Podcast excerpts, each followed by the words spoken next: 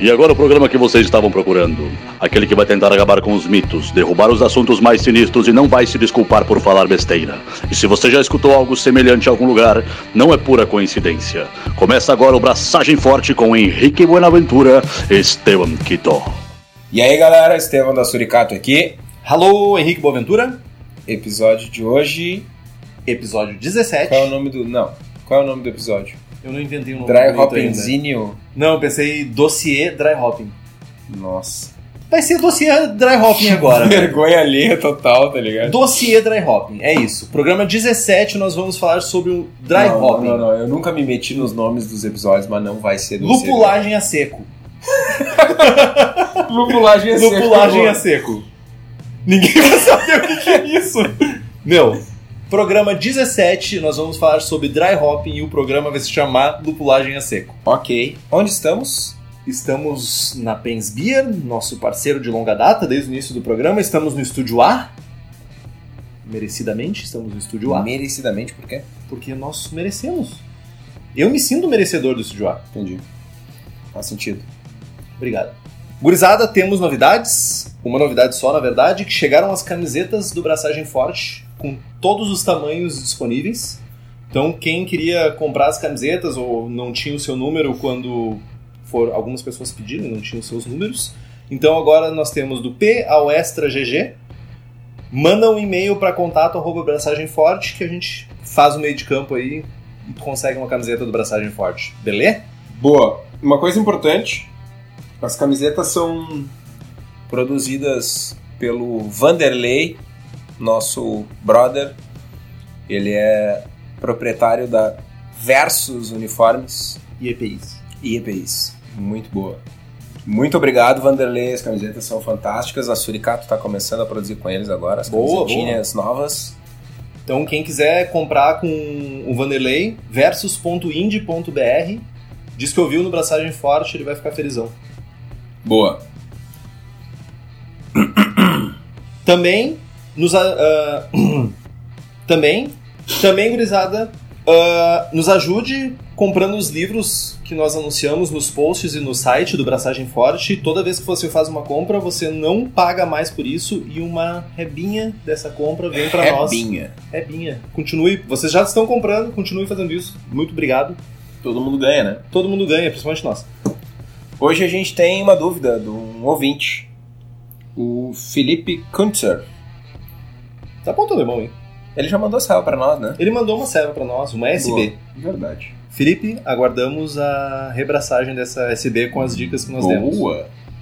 Ah, o e-mail do Felipe diz o seguinte: Fiz umas três braçagens com adição na maturação a 14 graus e em todas acabo levando uma quantidade indesejável de lúpulo para as garrafas, mesmo usando um hop bag como filtro.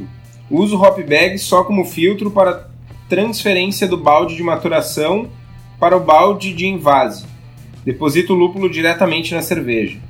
Nesse cenário, como posso diminuir os resíduos de lúpulo no meu invase? Maior tempo de maturação a frio após o período de dry hopping, por exemplo, 4 dias de dry a 14 e X dias a 4? Ou fazer a transfega entre o dry hopping e maturação a frio? Bom, ah, de cara que provavelmente tu tá fazendo o uso errado do hop bag, tá? Ah, apesar de não... Tá meio confuso o processo É, dele, né? tá meio confuso porque o hop bag, na verdade, a prática, o uso do hop bag, tu coloca os lúpulos dentro do saco, que vai ser um saco de voal, de algodão cru, alguma coisa desse gênero, e tu vai colocar os lúpulos lá dentro e adicionar ele dentro da tua cerveja durante o processo de maturação ou durante o processo de fermentação, que a gente vai conversar isso mais lá pra frente. Tu não usa ele como um filtro de linha, né? Tu usa ele dentro da cerveja para manter a- toda a a, matéria malha- orgânica dentro do saco. A malha do hop bag, ela não é uma malha muito fina, ela não, não serve como elemento filtrante com uma boa eficiência. Ah, quando tu tem o lúpulo dentro, todo ele dentro do hop bag, ele forma uma espécie de pasta. E aí, e aí sim tu consegue tirar sem deixar muito resíduo na cerveja. Bem pouco resíduo, na verdade. Tem- mas olha só, ele está adicionando a cerveja, ele está adicionando o dry hopping na cerveja a 14 graus, não está resfriando ela, ou seja, parte do lúpulo, uma parte significativa do lúpulo ainda está em suspensão, e aí ele está trasfegando essa ceva usando o dry hop. O ele está trasfegando essa serva usando o hop bag como filtro para outro para outro balde, para o balde de invase. Meu, então é o de cara aqui, não é, não é exatamente ditar regra, mas uma mudança de processo que pode te ajudar bastante aqui é usar o hop bag como um container pro teu lúpulo. Ao invés de fazer adição e deixar o lúpulo solto, coloca todo ele dentro do teu hop bag e coloca. Às vezes ele fica boiando, o pessoal costuma botar bolita. É, bola de gude, né? Bolita. Bolita. É, bolita. Sanitiza a bolita, é, bota um álcool, bota Starsan, bota peracético, sanitiza, coloca junto para fazer peso e ela ir pro fundo do balde, para ficar em, não ficar em suspensão. Resfria a cerveja por uns dois, três dias. Daí sim tu pode pegar e passar a cerveja pro teu balde de invase e provavelmente com grande chance de que tu não vai levar resíduos de lúpulo pro teu balde de invase. Mas segue ouvindo o programa aí que vão ter outras dicas e tu vai, no final do programa, espero que tu chegue à conclusão de que tu tem que mudar o teu processo um pouquinho mais e a gente já vai entender por quê. Boa. Temos também uma cerveja do ouvinte, do Denilson Trespac, que mandou uma Tafelbier para nós provarmos. Tafelbier é uma palavra holandesa para cerveja de mesa. É uma bebida belga, tradicionalmente entre 1 e 2% de álcool. Beleza, então vamos tomar ela. Como a gente não tem muito parâmetro, nós vamos beber ela e dar o nosso feedback sobre o quanto a gente gostou de beber a serva. Meu, tu tá com essa meme desse teu abridor fajuto, sem vergonha, de novo, que tu corta os dedos. Deixa o abridor, velho. Cara, não aprende, velho. Vamos lá, meu. Antes de mais nada. Tá bem limpa, né? Tá bem límpida uma espuma branca, quase branca, Brilhante, boa formação, branca. boa retenção, cremosa. Simpática a espuma. Cerveja bem bonita, na verdade. Ela tá com um pouco de acetaldeído, um pouco também de aroma de fermentação, também. Tá bem como se tivesse verde. Verde ainda. Falta um pouco de maturação. Ela tá bem seca, bem seca. No primeiro plano é fenólico. E ela tá com uma característica bem de pão, cara. Massa de pão, pra mim. Ela parece bem massa de pão. Então ela tá com uma característica parece de, de fermento mesmo, que tem essa o fermento fica com essa característica e, e interessante que ela tá bem limpa, então não é fermento em suspensão. Pois é, curioso, né? É uma cerveja bem leve, é uma cerveja bem leve, seca, uh, pouco caráter de malte, um pouquinho de mel, um pouquinho de caramelo bem leve. Ela tá, ela tá doce, mas seca. É. E, engraçado, né? Ela tem um dulçor residual que eu não sei de onde vem, meu, apesar de estar tá sequinha. Não, e ela tá bem seca. Tem outra coisa, ela tá um pouquinho astringente. Um pouquinho astringente, mas ela tem que contribui de... para essa sensação de secura, tá ligado? Sim, dá pra ver que é uma cerveja bem leve, ela tem. Amargor baixíssimo. Baixíssimo, baixíssimo. Quase nada de sabor de lúpulo. Quase nada, não. Nada, não sinto sabor de lúpulo. então é uma cerveja Parece Cara, essa parece estar tá dentro da proposta, da né? Proposta, uma cerveja de mesa, sem grandes complexidades. Ela tem. Eu fico curioso para saber qual é o fermento que foi usado aqui. Provavelmente um fermento belga. Certamente. Eu gostaria de um pouco mais de éster. E menos, e menos fenólico. fenólico. Eu não sou muito fã de fenólico, então. Mas Ninguém é, uma, é, é uma, na real, né? Mas é uma coisa. Mas uma boa cerveja, valeu por ter enviado. Uh, um estilo que eu não conhecia mesmo. Hum. A proposta dela é legal, cara. Cara, é uma cerveja que eu tomaria com meu pai e meu pai ia ficar extremamente, absurdamente faceiro, tá ligado? Eu tomei uma, uma table beer da vida de alguém esses dias aí, que era muito similar a essa, né? Muito similar. Valeu então, Denilson. Valeu, Denilson. Uh, se eu pudesse, assim, dar uma diquinha, né? Uh, escolhe uma cepa de levedura que tem uma produção de éster mais alta. Ou estuda a cepa para ver temperaturas que gerem menos. Não te mete, por favor, obrigado. Escolhe uma cepa que produza mais ésteres e fermenta ela numa temperatura que favoreça a produção de ésteres mais ainda.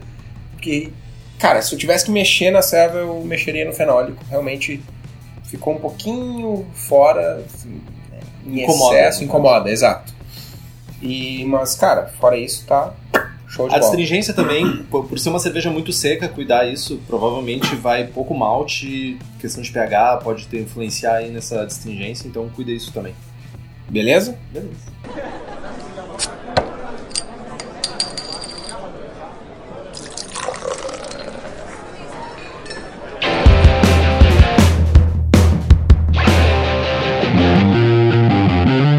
Partiu falar de dry hopping? Partiu falar de dry hopping. O que é dry hopping? Lupulagem a seco é um termo que se originou há séculos atrás, muito tempo atrás, com cervejeiros britânicos, e eles usavam para se referir à adição de lúpulos direto nos casks antes de ser enviados para o consumidor. Consumidor no final lá, pra, no caso para o bar que ia servir os casks, porque os casks, na verdade, para quem não conhece, a cerveja não era finalizada na cervejaria, ela, ela era finalizada no bar. Então a cervejaria colocava lá o lupulinho e fazia o dry hopping. Então, para esses cervejeiros, eles produziam plugs de 140 gramas de lúpulo que eram feitos especificamente para essa adição nos kegs, ou nos casks, né? Os casks. Nos casks. E hoje em dia a gente se refere a, como lupulagem a seco, a adição de lúpulos em partes que não são quentes do processo. Ok. Aceita? Aceito. Obrigado. Mas e qual é a vantagem, qual é o benefício, qual é o resultado de fazer dry hopping? Intensificar aromas, sabores da cerveja, basicamente, e porque é divertido. Divertido. A fu. A gente vai fazer um dry hoppingzinho maroto para buscar mais aromas e mais sabores. Isso. Complexidade de aroma e de sabores extras que a gente consegue extrair de dry hopping. Só complexidade? Não, e adições de novos sabores. E intensidade também. E intensidade né? também. Então a gente tem o nosso processo de lupulagem da cerveja que a gente faz durante o processo de fabricação. E no final a gente quer dar um up nisso, quer dar um up no aroma, quer dar um up no sabor. E a gente quer extrair isso de lúpulos, a gente faz lupulagem a seca. Meu, sabe aquela IPA que tu chegou no bar e viu, pá, IPA da cervejaria XPTO lá, pá, IPA nova, vou tomar, e tu toma e né, não tá com aroma né, né, faltou dry hop. Por outro lado, tu vai tomar aquela IPA da Suricato lá no bar, meu, aromão pegado, Paulo, saindo pelas tabelas. 12 tal. gramas por meu, litro. Todos os gramas por litro de dry hopping. Essa é a moral do, do lupulinha seco. Momento jabá! A gente sabe que a gente vai usar dry hopping para intensificar aromas e sabores e para se divertir, porque cerveja é ser diversão. Mas quando que a gente usa o dry hopping? Em que momento que a gente faz adições de dry hopping? A gente tem três momentos bons de fazer adição de dry hopping. A gente pode utilizar o dry hopping no final da fermentação. A gente pode usar na maturação, com a serva frio já.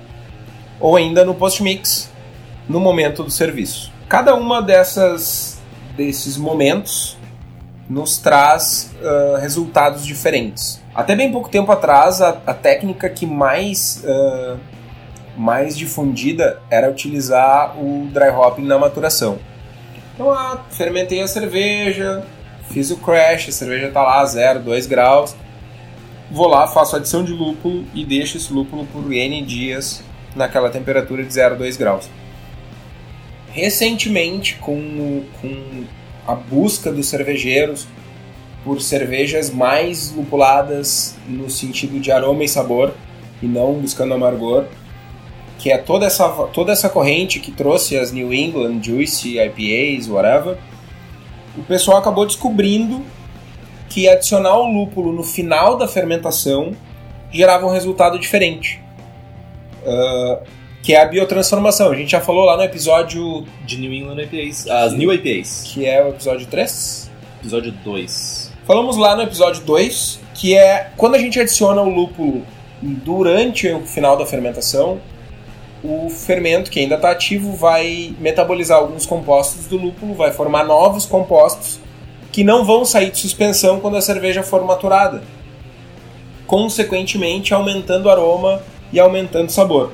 Além disso, a gente reduz a possibilidade de ter algum oxigênio incorporado por conta da adição, né, porque a fermentação ainda está ativa, e ainda tem o benefício de que, como a fermentação ainda está acontecendo, tem um movimento de convecção dentro do fermentador e tal, e esse lúpulo ele não decanta tão facilmente. Então a gente tem uma suspensão prolongada do lúpulo.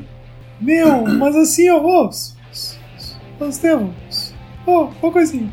Meu, tá ligado que isso não tem graça, né? Mas por que não no início da fermentação?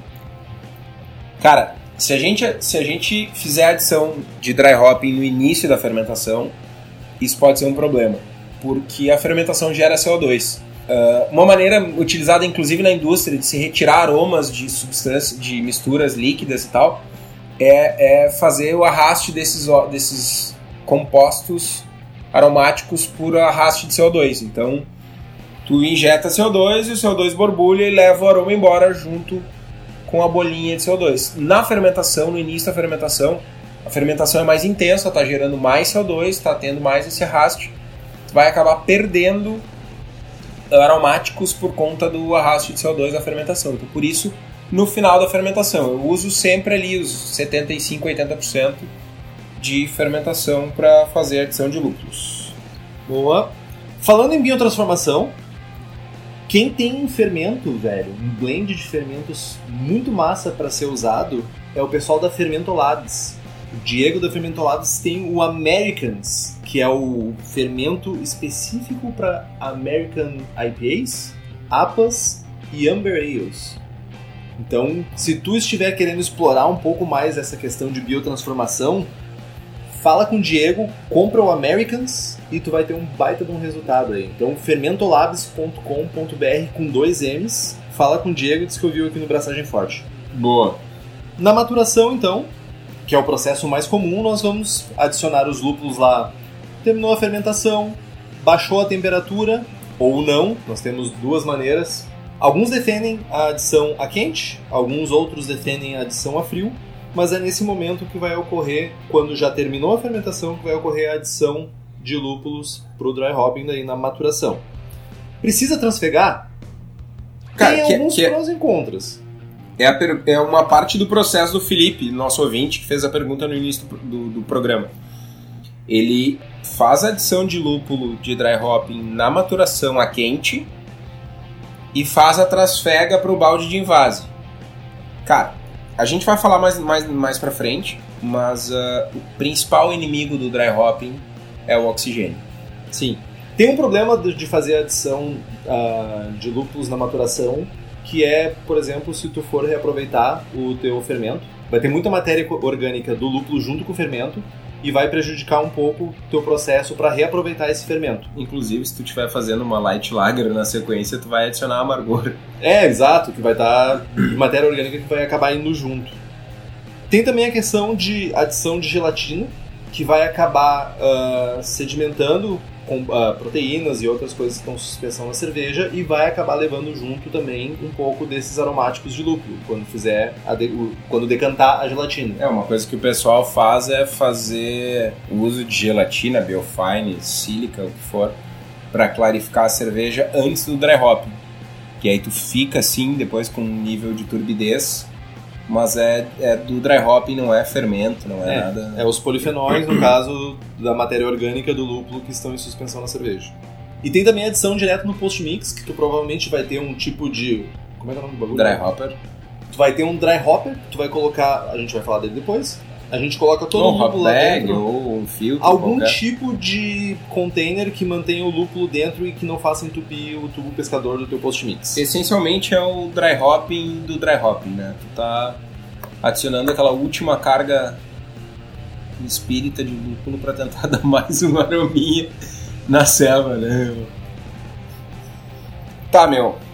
E beleza, a gente já descobriu o que, que é o dry hopping, por quê e quando usar. Como usar agora? A primeira e mais comum Quais são as melhores técnicas envolvidas? tem a adição simples, abre o fermentador, toca um punhado de, de lúpulo lá dentro, faz o teu dry hopping com adição simples. Coisa linda, meu. Eu faço isso. Eu já fiz algumas vezes, assim. Não é só o que eu faço. É mesmo? Tu não usa hot bag nem nada? Dá muitos anos. Eu sei, eu me lembro uma vez tu reclamando que não conseguiu salvar um Conan por causa disso. Uma técnica que é bastante usada nas cervejarias e num setup cervejeiro caseiro não faz muito sentido. As cervejarias fazem a adição de dry hopping da mesma forma que a adição simples, joga o lúpulo dentro do fermentador e usa uma bomba para recircular a cerveja. Pra manter em suspensão Exatamente, exatamente. É, não, a gente acaba não tendo esse cenário no, no setup caseiro, mas Não é tão existe. simples. Não é simples pro caseiro. Temos as múltiplas adições, que basicamente seria fazer adições de em vários momentos durante a maturação, por exemplo, de lúpulo. Isso é um negócio engraçado, né, meu? Porque volta e meia a gente vê a cervejaria XPTO, fala mal da concorrência agora. Tu vê a cervejaria Um, dois, três, quatro. Não, porque a minha IPA tem triplo dry hopping, quádruplo dry hopping, não sei o que. Quádruplo. Quádruplo. Quádruplo. Não, duplo dry hop, não sei o que. E o cara marketeia isso como se fosse a oitava maravilha do mundo, tá ligado? Como se ele fosse o descobridor da América que estivesse usando todo o lúpulo do universo. Mas na verdade, como na cervejaria o fermentador é cilindro cônico, tu faz adição, o lúpulo vai para o fundo e a superfície de contato do lúpulo com a cerveja é muito pequena. A proporção volume área, volume de cerveja por área de contato é muito grande, né? Tem muitos litros para uma área pequena. E aí, o que, que o, o cara da cervejaria faz? Ele purga esse lúpulo e faz uma, uma nova adição. Porque ele É cons- por necessidade. É por necessidade, exatamente. Não é por técnica Não, não, não, é necessidade. Já num setup caseiro, cara, eu faço cerveja em casa aqui na bomboninha lá, 50 litros, que tem 50 litros e, sei lá, meu, tem 0,2 metro quadrado no fundo, que é mais ou menos a superfície de contato de um tanque de mil litros, tá ligado? Sim. Não faz sentido eu ter cinco adições, três adições, duas adições de dry hopping. Tu pode fazer todas as, Eu, as faço- adições. eu boto toda a quantidade de, de lúpulo de uma vez só. Porque a minha proporção líquido área de contato é muito, é muito pequena comparada com um setup de cervejaria. Não faz sentido eu ter múltiplas adições num setup caseiro. Não faz mesmo. A extração é a mesma. É, são processos diferentes. Só que é aquela coisa, né? Eu tô abrindo o fermentador mais vezes, eu tô, sabe, tu tem um risco de oxidação maior e tal. E no setup caseiro a gente tem isso. Vamos mexer, vamos abrir menos vezes possíveis o fermentador. Com certeza. Tem o Torpedo também, que é uma marca registrada da Sierra Nevada, que basicamente é como se fosse um filtro com várias camadas de lúpulo, onde é adicionado o lúpulo, é substituída a atmosfera por ah, CO2 e é recirculada a cerveja por dentro desse torpedo, que é esse filtrão gigante cheio de lúpulo, e volta para dentro do fermentador, que deve ser um maturador, não deve ser um fermentador, né? Mas... sei Ah, lá. deve ser um BBT da vida. É o tanque pulmão. Ok. Nada como uma pessoa que sabe o que é o universo de profissional. Então, essa é uma maneira de adição. Hoje em dia, apesar de ter sido patenteado pela Sierra Nevada, ah, hoje em dia tem outros mecanismos semelhantes que fazem o mesmo processo, então temos. Inclusive, num setup cervejeiro caseiro, o pessoal usa um negócio similar. Tem uma marca americana de equipamentos que tem um hopback. É exatamente isso que o, que o Henrique falou, só que numa escalinha pequena. Ele é usado para recircular a cerveja quente. Tem dois fundos falsos, essencialmente, onde tu coloca lúpulo dentro e recircula a cerveja. Recircula não. Faz a cerveja quente passar por esse cara antes dela passar para o chiller e aí passa pro chiller e vai pro fermentador. Tem pessoas que usam isso para recircular a cerveja fria, mais ou menos emulando o funcionamento do torpedo. E tem o pessoal da guerrilha, que esse é o pessoal da guerrilha mesmo, é a FARC cervejeira, que pega filtros d'água, tira o elemento filtrante, coloca um filtro ah, com tela de inox e faz enche de lúpulo e faz recircular por isso também. Tipo um Randall. Tipo um Randall, só que recirculando com lúpulo para fazer a- o, o dry hopping. Interessante. Essa é os FARC da cerveja artesanal. É, não deve funcionar muito bem. Ah, tri Maguari, Ah, tá ligado? Só porque tu não pensou nisso. Ah, Tem ainda o hop bag, que é o famosinho, famoso saco de lúpulo. Saquinho para colocar. Pra quem não tem, para quem não tem ou esqueceu de comprar o hop bag, rola pegar a meia calça da patroa, né, e, e dar uma sanitizada. E tem o dry hopper. Cara, o dry hopper é um é um negócio muito massa, meu. Eu comprei nos Estados Unidos, mandei vir. É, ele é uma espécie de hop bag de inox. Ele é um cilindro com uma telinha de inox com uma porosidade micro ali, uma malinha bem fina com uma tampa de rosca, tu faz adição de lúpulo ali dentro, ou lúpulo, ou especiarias, ou o que for, fecha e tchum, joga dentro ou do fermentador, ou e, e ele é do tamanho perfeito para passar dentro do post-mix, na boca do post-mix, tá ligado? É tipo aquele esquema de chá, só que numa escala gigante. Exato, cara, é perfeito, meu. Eu não vi no Brasil. Eu vou falar com o Daniel da Cerveja da Casa, que por sinal é o maior fabricante de equipamento para cervejeiro caseiro do país. Meu, tenho certeza que ele vai pilhar na ideia. O equipo é muito massa. Meu, é o lugar perfeito para desenvolver isso aqui no Brasil. Aguardem, vou falar com o Daniel. Daqui uns dias a gente vai ter, além dos, dos moinhos de dois, três rolos da Beer Maker e tal, a gente pode ter um produto massa inovador no mercado. Boa. Falando em Daniel vai biotransformação. ficar de cara comigo, tá Vai, ligado? Ah, Mas ele faz. Bot- cara, Botei faz. ele numa pressão ferrada ele faz, agora, né? cara. Meu, ele tá cagando, ele faz, mano. Ele tem Meu, é usina muito pra isso. bom, é ele tem usina bom. pra isso. Boa.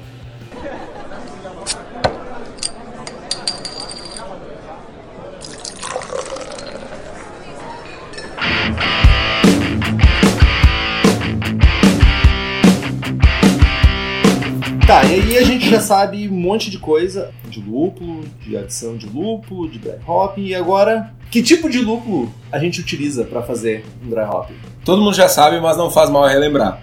A gente tem algumas opções de lúpulo, de tipo de lúpulo para utilizar. A gente pode utilizar lúpulos em pellet, pode usar o lúpulo em flor, pode usar o cryo hops, que é o lúpulo em pó, extraído por criogenia. Pá, Cheio das tecnologias. É tribom, funciona bem. E ainda tem alguns extratos de óleos essenciais. É, é importante lembrar que cada um dessa- desses tipos de adições tem seus cuidados especiais, né? Ah, principalmente o lúpulo em flor, ele pode estar adicionando muito oxigênio, então cuida com isso, ou faz um flush com CO2 lá, ou faz adição durante a fermentação para ele consumir o oxigênio. Normalmente o lúpulo em flor ele requer uma quantidade de 10 a 15% maior para atingir a mesma intensidade do pellet, né? Ele também vai reter muito mais cerveja no final, no final da- do processo. E também vai demorar mais para fazer a extração. Em suma, não usem flor. Usa pellet, usa cryo, usa o extrato, mais fácil usar pellet que é o Cryo, que a gente cryo tem. também não é o canal, porque cryo ele sedimenta facilmente. O canal é recircular, então em casa, né? Pellet. Pellet. E que variedades de lúpulo a gente utiliza? Já que a gente já sabe o tipo, que variedades que a gente utiliza? Cara, durante o processo de dry hopping, a gente tá extraindo óleos essenciais do lúpulo, que são os, os compostos químicos que dão aroma e sabor. A gente Tem basicamente um zilhão de óleos essenciais presentes no lúpulo. Exatamente. A gente não está buscando isomerização de alfácidos, a gente está buscando óleos essenciais. E ah, tem variedades de lúpulo que tem mais e menos óleos essenciais. Então, Estevão, vou usar o lúpulo, aquele que tem lá 0,00000 gramas por ml de óleo? Não. A gente vai buscar variedades que tenham uma quantidade maior até porque ninguém está rasgando dinheiro, a gente quer intensidade, né? O dry hopping, na imensa maioria das vezes, a gente quer algo que apareça, que tenha um destaque, que seja algo pelo menos complementar na cerveja. Tu não vai fazer um dry hopping de Magnum, né, velho? Tipo, tem pouco óleo essencial. Exato. Então a gente vai buscar lúpulos com alto teor de óleos essenciais. E se a gente usar eventualmente alguns lúpulos com um teor de óleo essencial menor, a gente vai para atingir uma quantidade, uma intensidade, perdão, eh, similar, a gente vai usar uma quantidade maior. Tipo, vou fazer um dry hopping de SAS, que é um lúpulo nobre, tradicional, mas que tem um teor de óleos essenciais baixo. Ah, vou usar um caminhão de SAS. Se eu for usar, se eu for fazer um dry hopping de Galaxy, eu não vou usar um caminhão, vou usar um caminhão também porque eu gosto de aroma pra caralho. Mas, mas beleza, mas vamos ah, quantificar um caminhão e um pouco. ok. Quando a gente fala em aroma sutil, a gente está falando, geralmente, nós estamos definindo a regra abraçagem forte aqui. Mas Regra nós- abraçagem forte de dry hop. boa. É um livro, é um tópico do livro do Palmer que tem lá, que é a quantidade de dry Ele hopping cita braçagem o forte. braçagem forte. Com exato. certeza. Não, ele não cita. Então, para um aroma sutil de lúpulo, a gente está falando em torno de 1 a 2 gramas por litro de cerveja final de adição de dry hop. Quando a gente estiver falando no aroma moderado, a gente está falando de entre 2 a 5 gramas por litro. Quando a gente está falando de intenso, aí a gente já está falando cargas bem grandes, de 6 até 15 gramas, 20 gramas por litro, que daí o limite é o céu. Então a gente agora já sabe quantos gramas, o tipo de lúpulo utilizar, a técnica e quanto tempo a gente precisa de contato dos lúpulos com a cerveja para ter a extração desses óleos essenciais que vão gerar esse aroma e sabor na nossa cerveja final. Cara, isso é importantíssimo, porque o tempo de contato do lúpulo com a ceva pronta é determinante para a quantidade de aroma, sim, mas também é determinante para a geração de um off-flavor, que é o gramíneo. Se eu deixar 19 mil dias esse lúpulo em contato, eu vou ter uma cerveja com gosto de pasto. E eu não quero isso. Uh, e tem outro fator aqui, que é a extração, ela é diretamente relacionada à temperatura. Se tu fizer um dry hop numa temperatura mais alta, tu vai ter uma extração mais rápida. Se tu fizer um dry hop numa temperatura mais baixa, tu vai ter uma extração mais lenta. Normalmente, para pellets, cerca de dois dias a uma temperatura de fermentação é o suficiente para fazer a extração completa. E para flor, cinco dias. Lembrando que no livro Hops, que o Stan Hieronymus escreveu, ele fala que nas primeiras 24 horas de contato do lúpulo com a cerveja, tu extraiu já 90% dos aromáticos do lúpulo. Então, quanto se tu deixar mais tempo, tu não vai estar extraindo muito mais aromas ou sabores do lúpulo. Tu vai estar extraindo só mais 10% nessas outras horas que tu deixar em contato. Então, primeiras 24 horas, 90% de extração.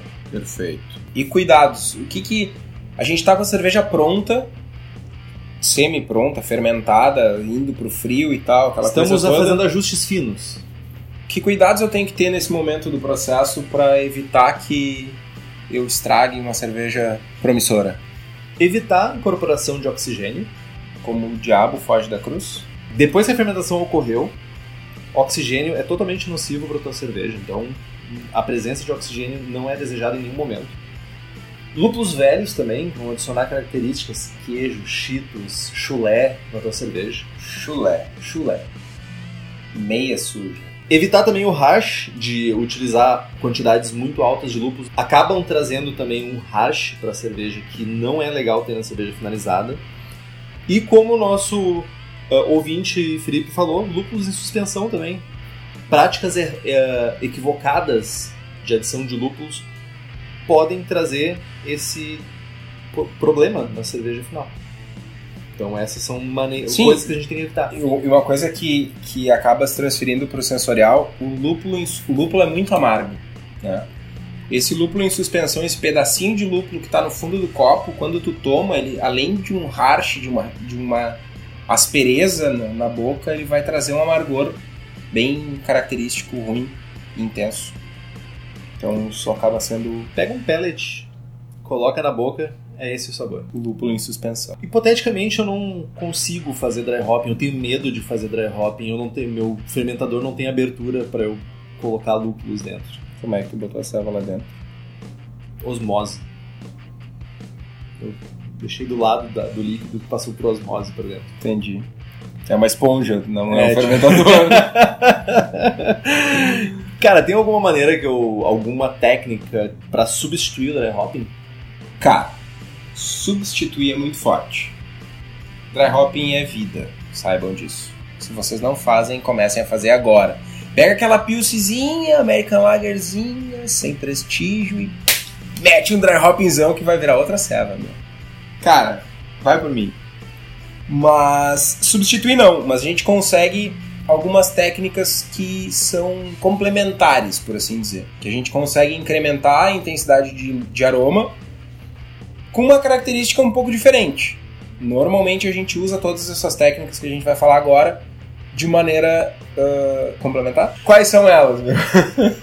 Cara, nós temos a adição no Whirlpool, que é basicamente quando ainda quente, tu faz terminou uma... a fervura. Terminou a fervura. Temos o Whirlpool, que é a adição de lúpulos quando tu está fazendo aquela giradinha, aquela caldeirão da bruxa para os sólidos e todos para o centro da panela onde ainda tem calor residual ainda da fervura, então ainda tem uma isomerização e tu ainda consegue manter alguns aromáticos. Tem o First Wort Hopping, que é a adição de lúpulos quando tu tá começando a filtragem da cerveja e colocando na panela de fervura, tu já coloca os lúpulos lá dentro.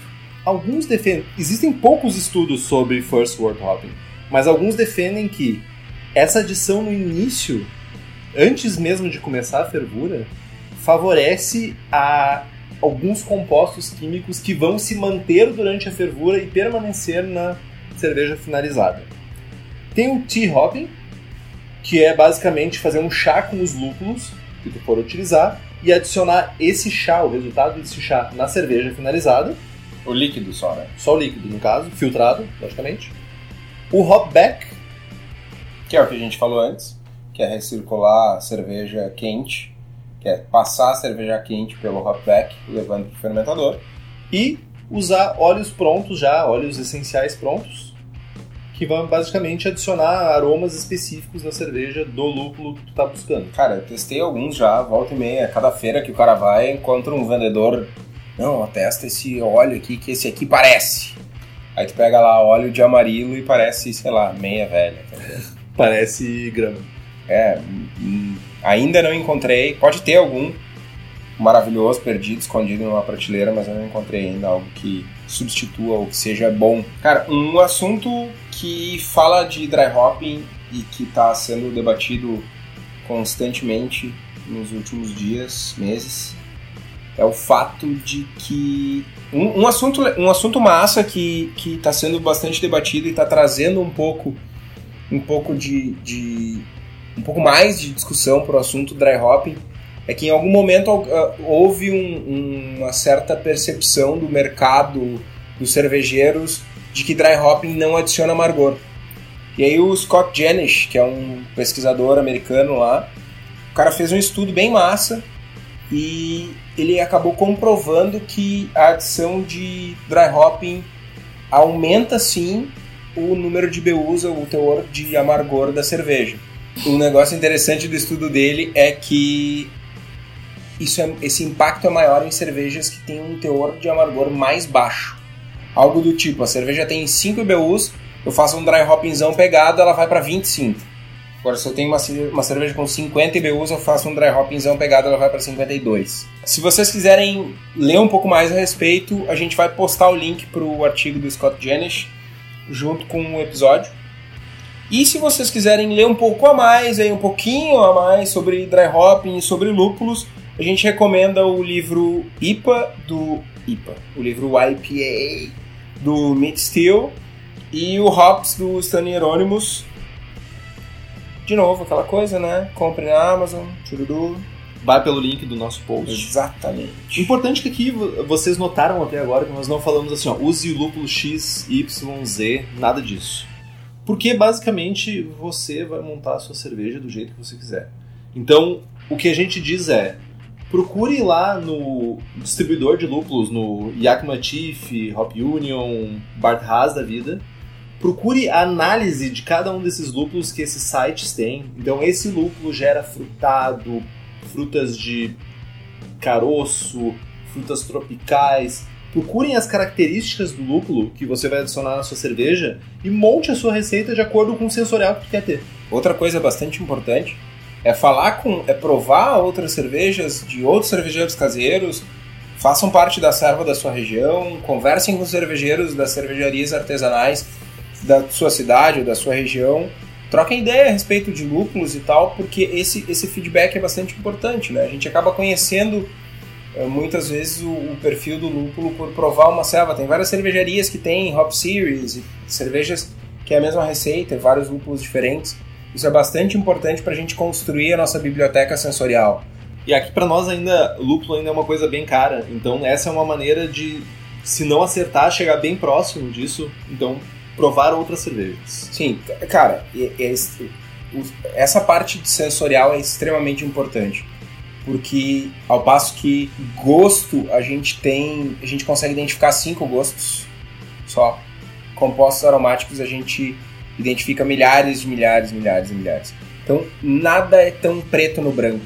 Não é o que parece maracujá pro Henrique, para mim parece fruta amarela com cítrico, sabe? São não é tão preto no branco, não é tão simples, não é porque o lúpulo tem tal óleo que ele tem só aquele perfil aromático. Se eu uso 10 lúpulos diferentes, eu não sei qual é a interação entre eles. Se, se o pH da cerveja muda, o perfil do aroma muda.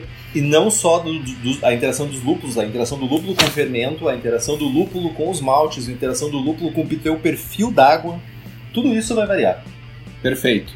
Então, mas tá, ok.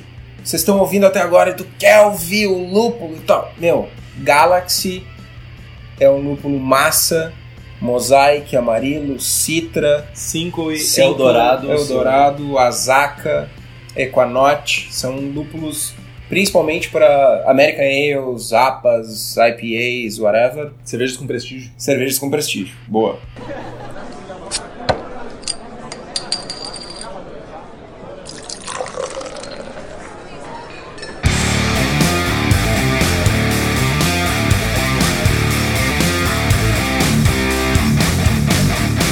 Partiu falar de receitas? Vamos falar de receita então. Abrindo o baú, vamos falar então da receita ganhadora do IPA Day. Aqui da, olha aí, hein? da Serva Gaúcha. Então, a minha receita é uma New England IPA, estilo novo, com prestígio, tentando ah, agradar o Seu Kitó. estilo, né? Meu, Specialty IPA, New England IPA, lê lá o BJCP que ele diz que pode existir. Ok.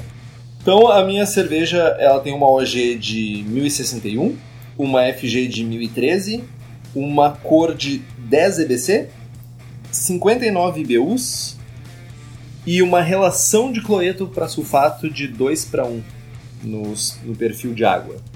O meu grist é 85% Mary's Otter e 15% de aveia em flocos. Eu faço um mesh a 68 graus por 60 minutos, um mesh out a 75 graus por 15 minutos. A adição de lúpulos dessa cerveja são somente nos 15 minutos finais dela e dry hopping para frente. Então nós temos 14.5 IBUs de Eldorado, nós temos 9.5 IBUs de 5 aos 15 minutos, ambos aos 15 minutos. Nós temos aos 5 minutos a adição de 23 IBUs de Eldorado, 12 IBUs de 5 no Whirlpool, nós temos a adição de 50 gramas de Eldorado e 30 gramas de 5 Quanto tempo de Whirlpool? 15 minutos. E quando chegar na metade da fermentação, mais ou menos 3 dias, terço final da fermentação, eu faço uma carga descomunal de 125 gramas de Eldorado e 125 gramas de 5 Para quanto, para um lote de quantos litros? 20 litros. E faço uma fermentação a 17 graus. No terceiro dia subo 0,5 graus, adiciono os lúpulos com S05 e não tem erro. A minha ceva, dessa vez tem nome. Cara, essa ceva tem uma história bem interessante. É a Alca, é uma India Pale Lager. A OG dela é 1061, a FG é 1014, 6,5 SRM, 50 IBUs, tempo de fervura de 60 minutos. O grist é 83% Pilsen, 10% Munique 1, 7% trigo em flocos. Uh, Meshinha 67, 60 minutos. Mesh out 10 minutos a 76. Uh, as adições de lúpulo são 20 BUs de Northern Brewer a 60 minutos, 15 BUs de Northern Brewer a 25, 10 BUs de Northern Brewer a. É, é 100% Northern Brewer, tá? 10 IBUs a 15 minutos, 5 IBUs a 5 minutos, fermenta com 34,70, inicia a fermentação a 9 graus, a partir do terceiro dia sobe meio grau por dia até chegar aos 17 graus, adiciona 4 gramas por litro de ceva de Northern Brewer, mantenha 3 dias a 17 e depois frio, uma semaninha, 15 dias de frio, clarificou bem, tá bem limpinha, cristalina, manda pro post mix e um abraço pro gaiteiro. Qual o perfil aromático dessa ceva? Cara, Mentolado? o perfil dessa ceva, cara, ela é, é bem é bem diferente de tudo que a gente tá acostumado. Ela tem um pine, um resinoso pegado, um mentolado, até uma coisa que lembra um pouco madeira, assim, é bem... O perfil do Northern Brewer é bem diferente. Quase uma California Common. Quase, quase. É o mesmo lúpulo, né? É um perfil bem. A história, a história dessa ceva, o pessoal da, da agência de publicidade que, que faz os rótulos da Suricato. ah, enfim, lá pelas tantas eles pediram para fazer uma ceva, nos passaram um briefing. Ah, queremos uma ceva refrescante para tomar de galera. E essa ceva tem que lembrar lobos e floresta. Porque eles estavam numa pegada de alcateia, de lobos, enfim, um projeto interno deles. E eu, cara, como é que eu vou fazer uma ceva que lembra floresta, tá ligado? Cara, tu não... o pior pra mim é lembrar lobo, velho. Meu. Lembra a floresta, tudo bem, é lobo? Na hora que os caras falaram, eu lembrei do videozinho aquele do, do parque do Yellowstone nos Estados Unidos. Todo mundo já deve ter visto. ah, não tinha nenhum lobo e tal. Introduziram 14 lobos no parque lá em 1970 e os lobos alteraram a geografia da região e tal. Tem todo um, é, é bem massa a história. E eu lembrei desse vídeo na hora. E o parque de Yellowstone é, é no meio de uma. Uma parte da, da flora da região é a floresta de pinheiros. É meu. Lobo, pinheiro, neve, água cristalina, córrego, cara, água cristalina, lager. Na hora. Pinheiro, Nortenbrewer. Aí, ah, mas não pode ser uma selva muito alcoólica, não pode ser uma selva muito intensa, uma India Pale Lager dos seus 5,5%, 6% de álcool. Com o lobo. E o lobo vive na floresta que tem a cerveja, tá ligado?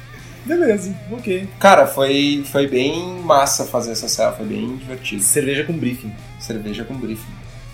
Tem dois dias pra fazer. é isso então? É isso então.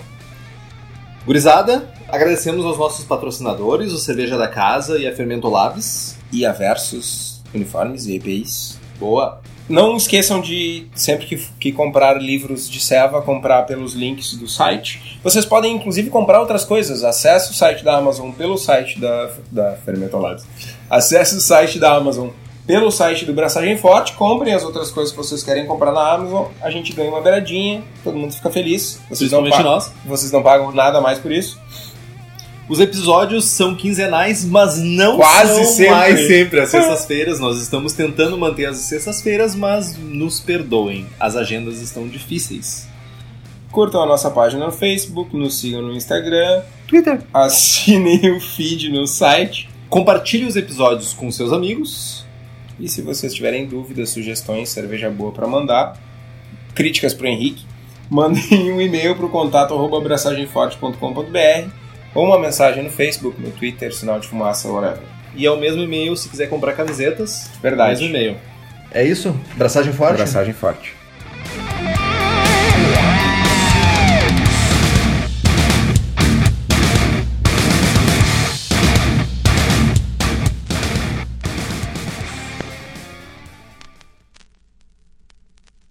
Para, meu, de olhar com essa cara de abobado, seu suricato de merda. Por que essa violência? Por que tu fica assim com aquela cara de, de, de deboche, velho? O cara tem uma cara de Não, deboche. meu, isso, cara, isso vai pro final do programa. Meu, tu tem cara de deboche. cara de, de, de, de, de, de deboche, cara. Tu tem cara de debochado, velho. Tu, tu tira foto 3x4 debochado? É. Ah, que inferno, Olha a meu. foto de carteira de motorista velho, eu rindo assim, com a cara de idiota, tá ligado?